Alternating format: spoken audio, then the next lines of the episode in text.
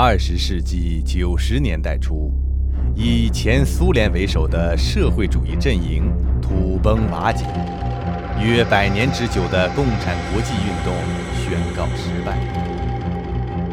但是，中国共产党作为一个艺术留存下来，而且统治着占世界五分之一人口的中国。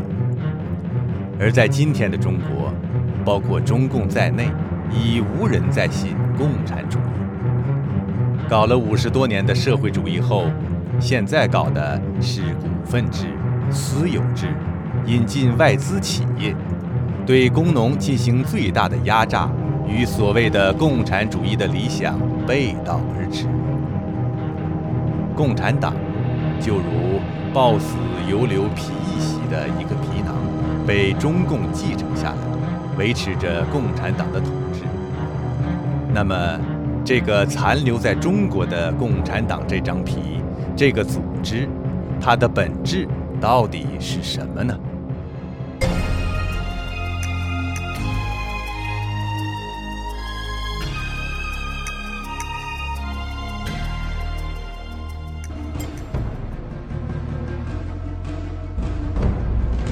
共产党虽然不称自己是一个宗教，但是它却具足了宗教色彩。其成立之初，就把马克思主义当成天地间的绝对真理，奉马克思为精神上帝，以所谓共产主义的人间天堂来诱惑党徒，为之奋斗终身。提起宗教。人们都会想到宗教的教堂、庙宇、讲坛。共产党的教堂，从党中央到各级党委，从党的会议到整个党控制的媒体。宗教有教义，共产党的教义是马列主义、毛泽东思想、邓小平理论三个代表，还有他的党章。宗教都有一个入教仪式。加入共产党也要宣誓，永远忠于共产党。宗教有教士方丈，共产党有他的党委书记等各级党务人员。宗教对神崇拜，共产党却诋毁一切神，在自立为不称神的神。宗教都要在他的领导下才可以信神。他是上帝的上帝，佛祖的佛祖。宗教要布道讲经，共产党大大小小的会议，头头脑脑的讲话，定期的政治学习，党员的组织生活会，还要向党汇报自己的思想。宗教有圣歌颂扬神，共产党有过之无不及。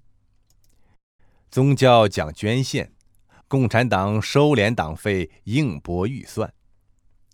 宗教讲惩戒，共产党有党纪，从警告、双规、清除出党，直至害死、株连。可以看出，中国共产党搞得很像一个宗教，但是它与传统的政教又有鲜明的区别。被中共奉为纲领的《共产党宣言》最后有一段很著名的话：“共产党人不屑于隐瞒自己的观点和意图，他们公开宣布，他们的目的只有用暴力推翻全部现存的社会制度才能达到，让统治阶级在共产主义革命面前发抖吧。”无产者在这个革命中失去的只是锁链，他们获得的将是整个世界。当共产党这个幽灵来到人世间时，他带着一个可怕的使命，就是用暴力公开挑战现实人类社会，要砸烂旧世界，消灭私有制，消灭资产者的个性、独立性和自由。消灭剥削，消灭家庭，让无产者统治世界。这样一个公开声称要打砸抢的政党，不仅不承认自己的观点邪恶，他在《共产党宣言》中还理直气壮地宣告：共产主义革命就是同传统的所有制关系实行最彻底的决裂。毫不奇怪，他在自己的发展进程中要同传统的观念实行最彻底的决裂。社会的传统观念是从哪里来的呢？按照无神论的自然法来说，是自然规律与社会规律的必然，是宇宙运动规律的结果。按照有神论的观点来说，人类的传统和伦理道德都是神传给人的，不管怎么来的，最基本的人伦道德、行为规范、善恶标准都有其相对不变性。是千百年来规范人类行为、维系社会生存的基础。如果人类没有了道德规范和善恶准则，岂不是要堕落为兽类？当共产党宣言要同传统的观念实行最彻底的决裂时，它威胁的是人类社会正常生存的基础，注定了共产党是一个破坏人类的邪教。正统的宗教都是以欲化人的道德和拯救人的灵魂为目的，正神度世，以慈悲仁爱、宽容之心待人，才能善化世人。共产党宣言这篇纲领性的文献，通篇透露着偏执情节，却不见仁爱和宽容之心。马克思、恩格斯。自以为通过唯物主义发现了社会发展规律，于是真理在手，怀疑一切，否定一切，执意要把共产主义的虚幻强加于人，不惜鼓吹暴力，摧毁已有的社会结构和文化基础。共产党宣言为新生的共产党注入的，正是这样一个反天理、反人性。狂妄自大、极端自私而又为所欲为的邪灵。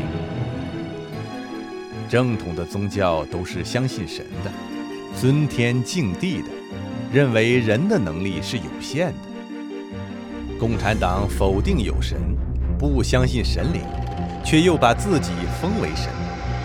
这样一个邪灵，以上帝和救世主的姿态出现。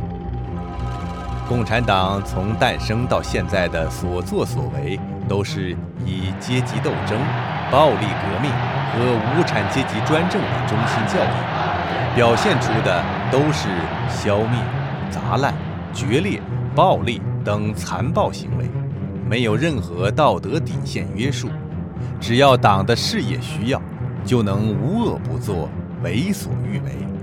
导致了充满血腥暴力与屠杀的所谓共产革命的红色恐怖，持续约一个世纪，或及半个世纪，导致数千万乃至上亿人丧生。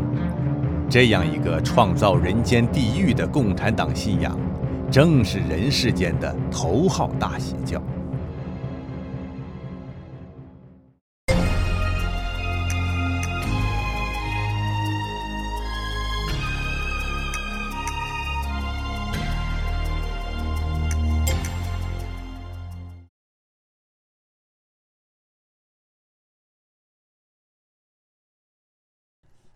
马克思主义是生产和科学很不发达的资本主义初期时代的产物，对人与社会、人与自然的关系没有正确的认识。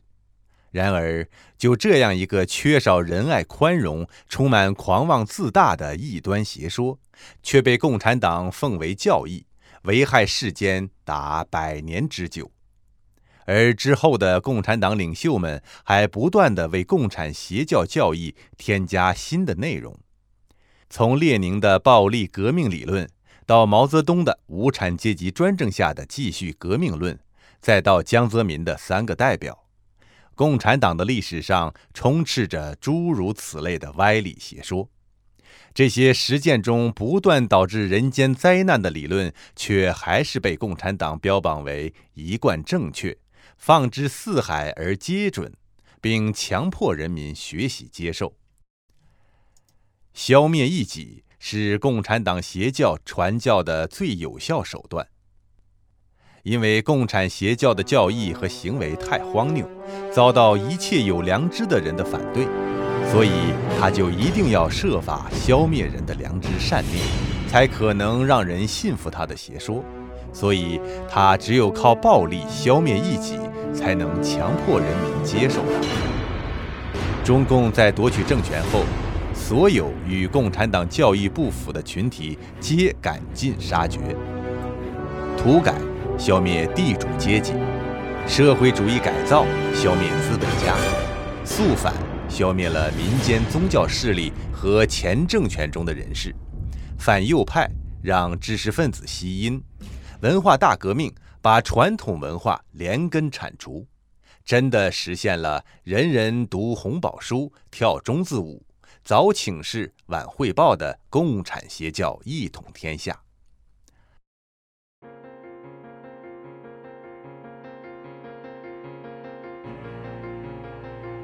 八十年代，人们的思想才稍有点自由，共产党就搞反对资产阶级自由化，提出四项基本原则，因为共产党要绝对领导权。八九年，青年学生和平要求民主，反对腐败，遭到血腥六四镇压，因为共产党容不得民主思潮。九十年代出现了大批信奉真善忍的法轮功学员，却引来共产党自九九年至今灭绝型的迫害。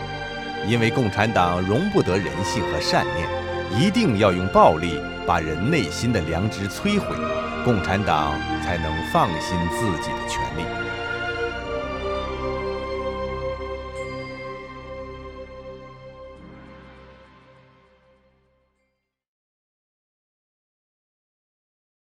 从马克思到江泽民，共产党领袖的画像要悬挂起来，让人膜拜。领袖的绝对权威不容挑战。毛泽东成为红太阳、大救星，他的话一句顶一万句。身为普通党员的邓小平曾太上皇似的主宰中国政治。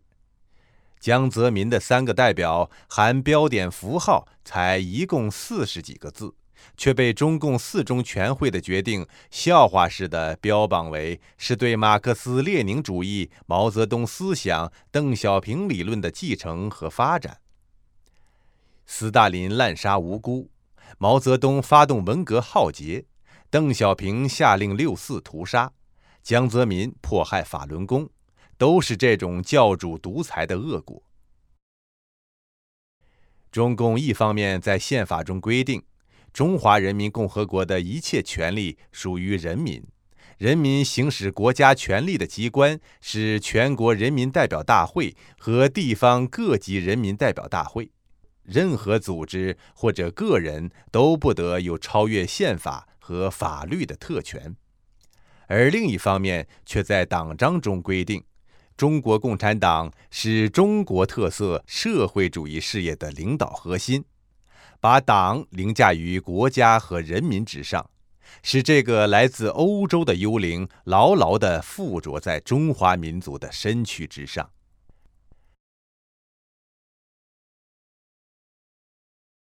共产党组织像一个硕大无比而又无孔不入的蜘蛛。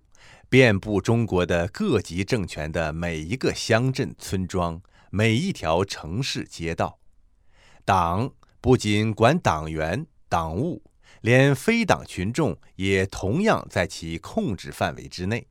因为整个政权都得坚持党的领导，而党内决策黑箱作业，党内斗争绝对秘密，党的行文是机密文件。曝光党的丑闻就是泄露国家机密。共产党员入党要有两个介绍人，要宣誓永远忠于党。党员要交党费，过组织生活、政治学习。入党就如卖身，在国法之上还有党纪家法。党能开除党员个人，个体党员却不能脱离共产党而不付出沉重的代价。退党者就是叛徒。在共产党邪教一统天下的文革时代，党要你死，你不能活；党要你活，你不能死。如果自杀，那是自绝于人民，连家人都要为之付出代价。共产党员要在组织生活上做批评与自我批评，要向党汇报思想，自觉自愿地接受党的精神控制，周期性的利用残酷的斗争和暴力恐怖来培养党员的党性，使他们永远与党保持一致。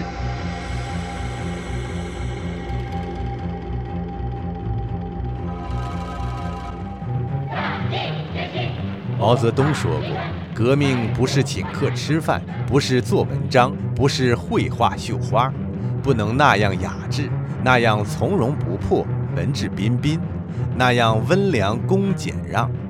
革命是暴动，是一个阶级推翻另一个阶级的暴烈的行动。”邓小平讲：“杀二十万换二十年稳定。”江泽民叫嚣：“肉体上消灭。”名誉上搞臭，经济上截断，鼓吹暴力的共产党，崇拜鲜血的红色，教育人民对敌人要像严冬一样冷酷无情。为鼓励年轻的生命为党而献身，共产党树英雄榜样，搞火线入党。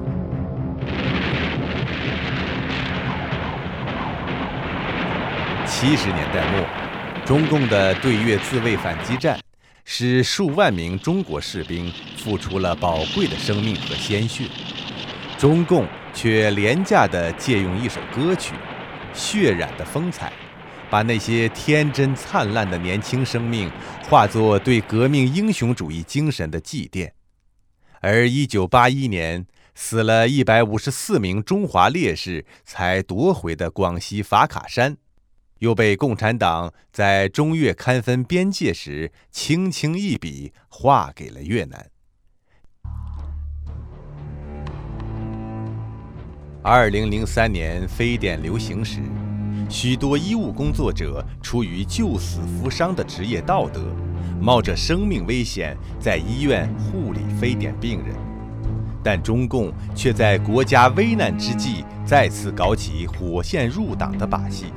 抹杀人们源自于人类本性的善良和帮助他人的职业道德，反而借机树立共产党一不怕苦、二不怕死的光辉形象。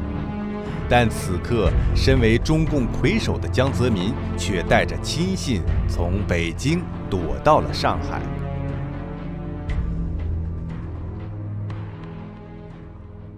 标榜自己无神论的共产党，把宗教说成是麻醉人民的精神鸦片，而把所有宗教或者消灭，或者征服，然后再把自己神化，实现共产邪教的一统天下。而在消灭宗教的同时，还破坏着传统文化。他把传统道德、人伦说成是封建、迷信、反动。以革命的名义而铲除。文革中大量出现的夫妻互相揭发、学生打老师、父子反目、红卫兵滥杀无辜、造反派打砸抢等违背中华传统的丑恶乱象，正是中共以无神取缔有神，以党性扼杀人性的恶果。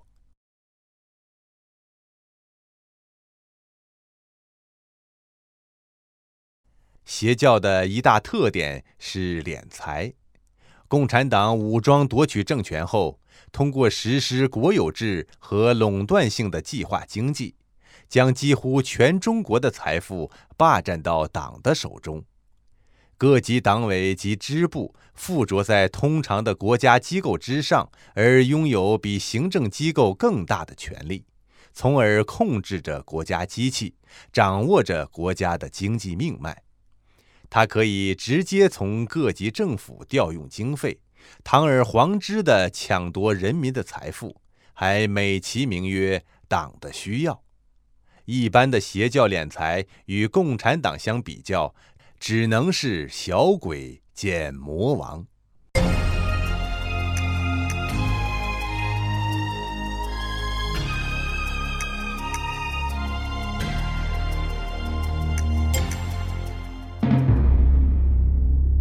一提起奥姆真理教，沙林毒气杀人。人民圣殿教九百多人集体自杀，人人不寒而栗，恨之入骨。但是，共产党这个邪教害人要超出千万倍，因为它有几个一般邪教做不到的独到之处。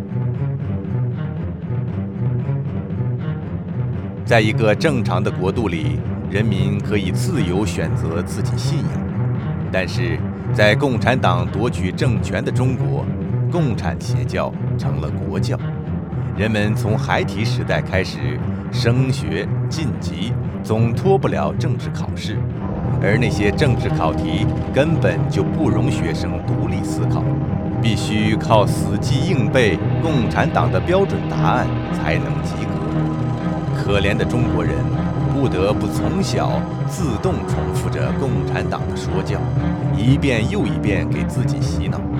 而政府的上层干部的提升，不论是不是中国共产党员，都要到党校去学习，合格的毕业之后才能晋级。以共产党为国教的中国，不容任何意见团体。连被拿来当政治花瓶的民主党派和被改造了的三自教会，都得宣告接受共产党的领导，先忠于共产党，再信奉上帝。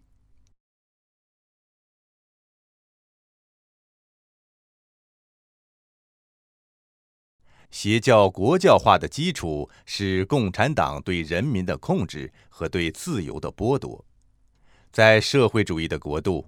共产党的组织从中央直达乡村街道、社会最低层，通过党委、支部等各级党组织把社会牢牢控制。人们的一举一动，包括迁徙、言论，甚至结婚育子、练气功、锻炼身体，事无巨细，都受到共产党的控制和干涉。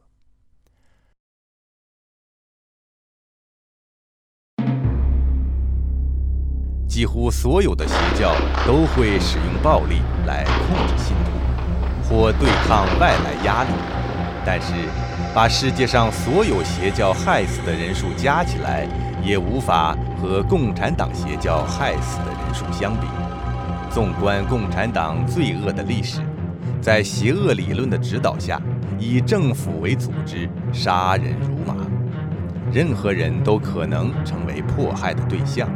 包括党的支持者、党员、党的领导人在内。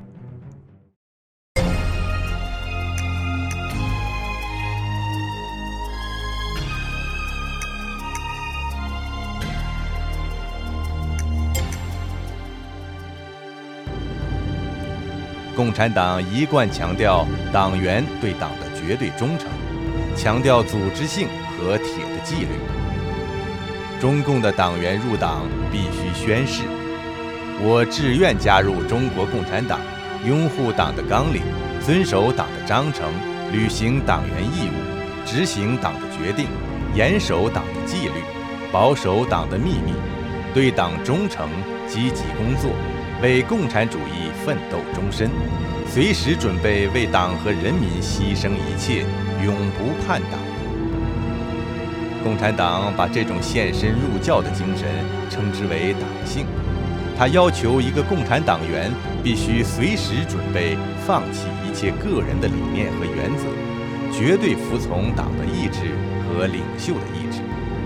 要你为善就为善，让你作恶就作恶，否则就达不到党员的标准，就是党性不强的表现。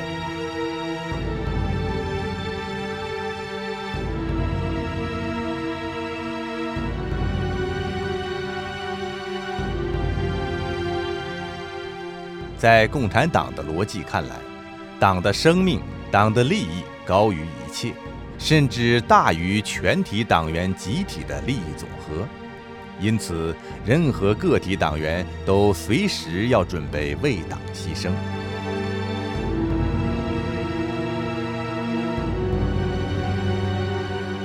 对党性的培养和维持，靠的是周期性的党内斗争机制。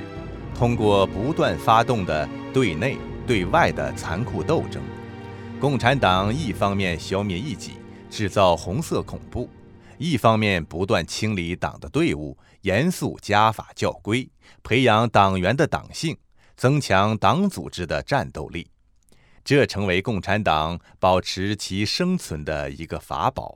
团结起来这种隔七八年来一次的政治运动，都要残酷地整肃百分之五左右的少数。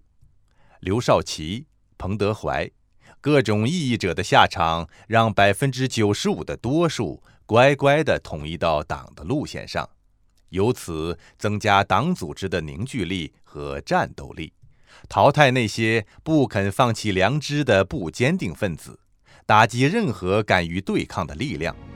靠了这样一个机制，共产党内最有斗争精神、最善于耍流氓手段的人才能长期掌控权力。也就是说，共产党邪教教主保证都是富于斗争经验和党性十足的强悍分子。共产党邪教本性上狂妄自大、极端自私、为所欲为。虽然在实践中不断犯下祸国殃民的罪恶，但是他永远不会承认自己的罪恶，永远也不让人民看清自己的本质，只能是不断的变换口号和招牌。这样一个制度化、社会化了的邪教，其发展方向只有走向彻底的堕落。而权力的高度集中及对社会舆论和各种监督机制的扼杀，没有任何力量能够阻止共产党走向堕落和腐败。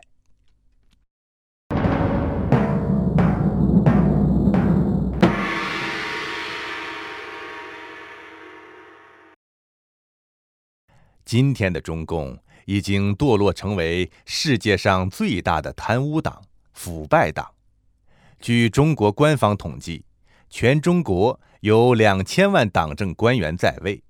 二十多年以来，已经有超过八百多万党政官员被查实有腐败犯罪，受到中国党纪、政纪、法律惩处。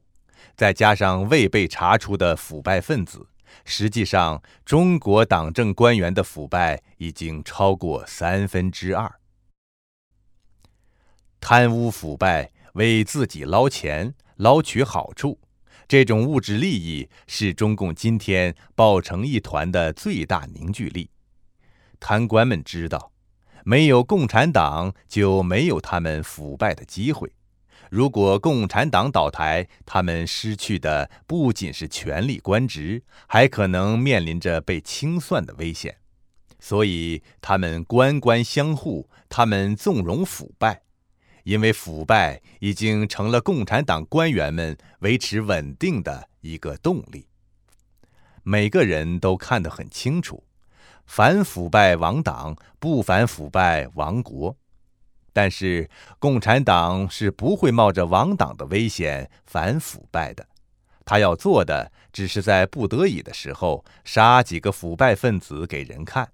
用几颗腐败分子的脑袋来为共产党延续几年的时光。共产党邪教到了今天，唯一宗旨就是保住权力，避免亡党。中国共产党害怕人民有信仰自由和独立思考的能力，因为这样的人会识破共产党邪教的本质。所以，对于有信仰的法轮功学员。地下教会成员，有独立思想的自由人士，甚至对民间维权人士，动辄以大牢伺候。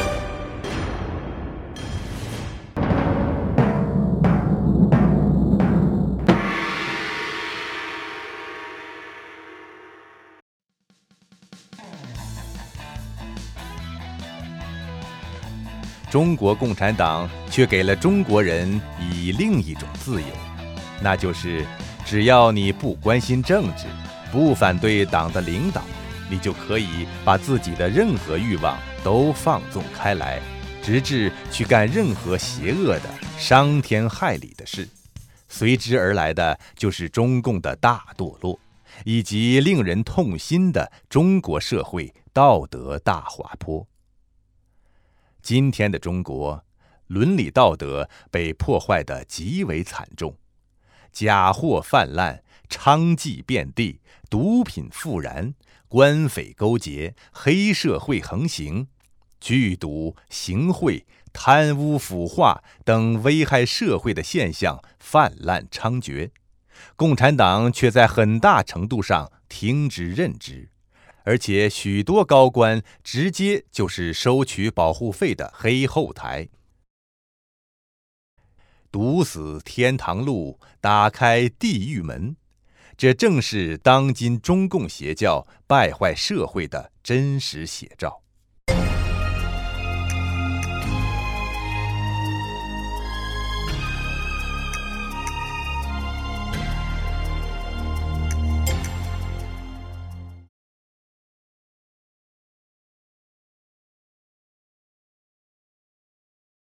这个看似简单的问题，却无法简单的回答。虽然共产党披着一个为公的外衣，以一个政党的名义出现，的确能够迷惑很多人，但是共产党却不是一个通常意义上的政党，而是一个邪灵附体的害人邪教。共产党是一个活的生命，党组织。也即邪教的世间表象，是它的机体。从根本上主宰着共产党的是最早注入的那个邪灵，它决定着党的邪教本质。共产党的领袖们虽然有教主的身份，但他们只是邪灵和党的代言人与管家。当他们的意志和目的与党一致。并能使党生存和强大的时候，他们被选择为领导者；但是，当他们不能满足党的需要的时候，他们会被无情地打倒。中共历史上十几个党领袖的下场，恰恰说明了这个问题。党的最高领导其实出路有限：要么破门出教，像戈尔巴乔夫那样名垂青史。要么像中共其他总书记那样被党吞噬。群众是共产党奴役和压迫的对象，在共产党控制的范围内，人民群众没有拒绝共产党的权利，却被强迫接受党的领导和承担支持供养共产党的义务。他们还要在党的铁血威胁下，经常接受邪教式洗脑。党员是被用来充实共产党机体的人群，这部分人中不乏忠厚善良的好人，甚至在社会上取得了杰出的成就。越是这样的人，中共就越要拉拢进党内，利用他们的名誉和能力为党服务。有的人为了当官捞取私利而积极入党，有的人希望有所作为。在共产党统治的天下，除了入党外，没有个人的发展机会而选择加入。但不管入党的动机是什么，是否自愿，只要在共产党党旗下宣誓，就意味着自愿献身。从此，每周的政治学习和组织生活就是不断的洗脑过程，被共产党的邪灵所附体、所主宰。从此，党性的紧箍咒加于头上，一旦人性显露，就很可能遭到整肃和迫害。此时，即使想退党，也因为共产党邪教许进不许出，就会被当作叛徒对待。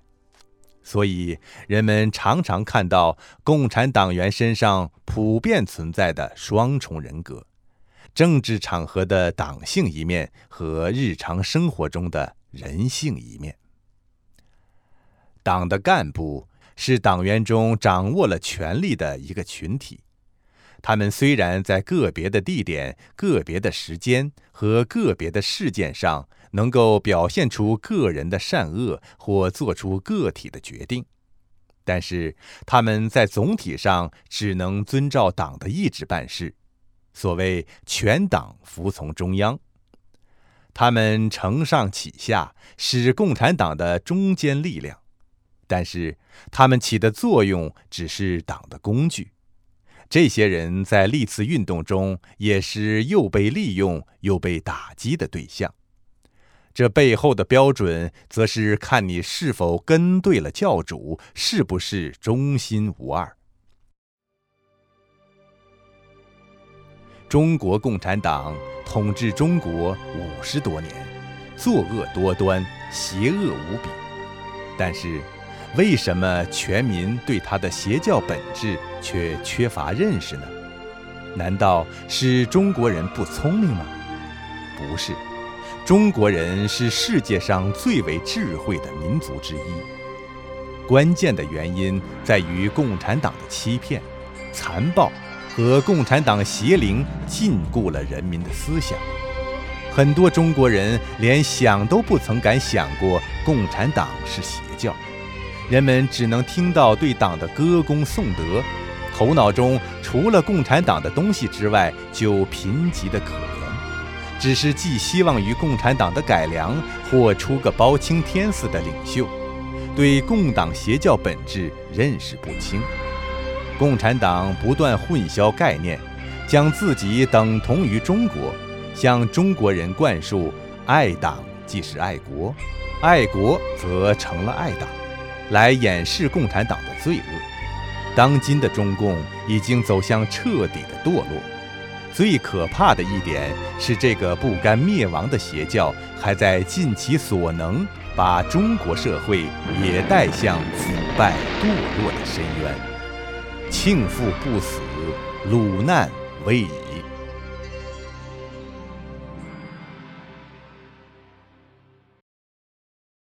行将就木的中共，对人民思想的禁制也开始越来越不灵了。现代电信和互联网的发展，让人们越来越知道了更多的真相。贪官污吏对人民的掠夺和压迫日趋严重。对中共心存幻想的中华儿女逐步觉醒，不少人走上民间维权抗争之路。中共倾尽四分之一国力对法轮功的迫害，不仅没有达到中共巩固思想禁制的目的，相反，却大泄了中共的元气，向全世界暴露了中共的残暴。在这样一个大环境下，反思共产党。成为可能，成为中华民族解除思想禁制、彻底摆脱共产党邪灵控制的一个契机。在中共邪教统治下生活了五十多年的中国人，需要的不是暴力革命，而是灵魂的救赎。这只有中国人自救才能达到，而自救的第一步。就是从根本上认识共产党的邪教本质和危害，否定共产党的歪理邪说，在思想上清除党文化和共产邪教的烙印，让共产邪教附体再无立脚之地，正本清源，人性上返本归真，才能实现社会道德重建。从而顺利完成向一个没有共产党的良性社会的过渡。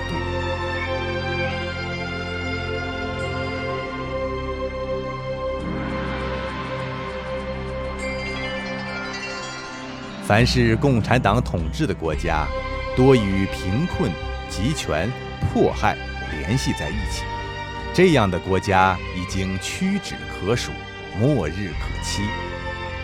以中国人的智慧，照历史上中华民族的辉煌，总有一天，人民会把附着在国家行政体系之上的共产党组织剥落，让靠社会中坚力量维系的社会体系独立运作，彻底摆脱了共产党邪灵附体的中国将大有希望。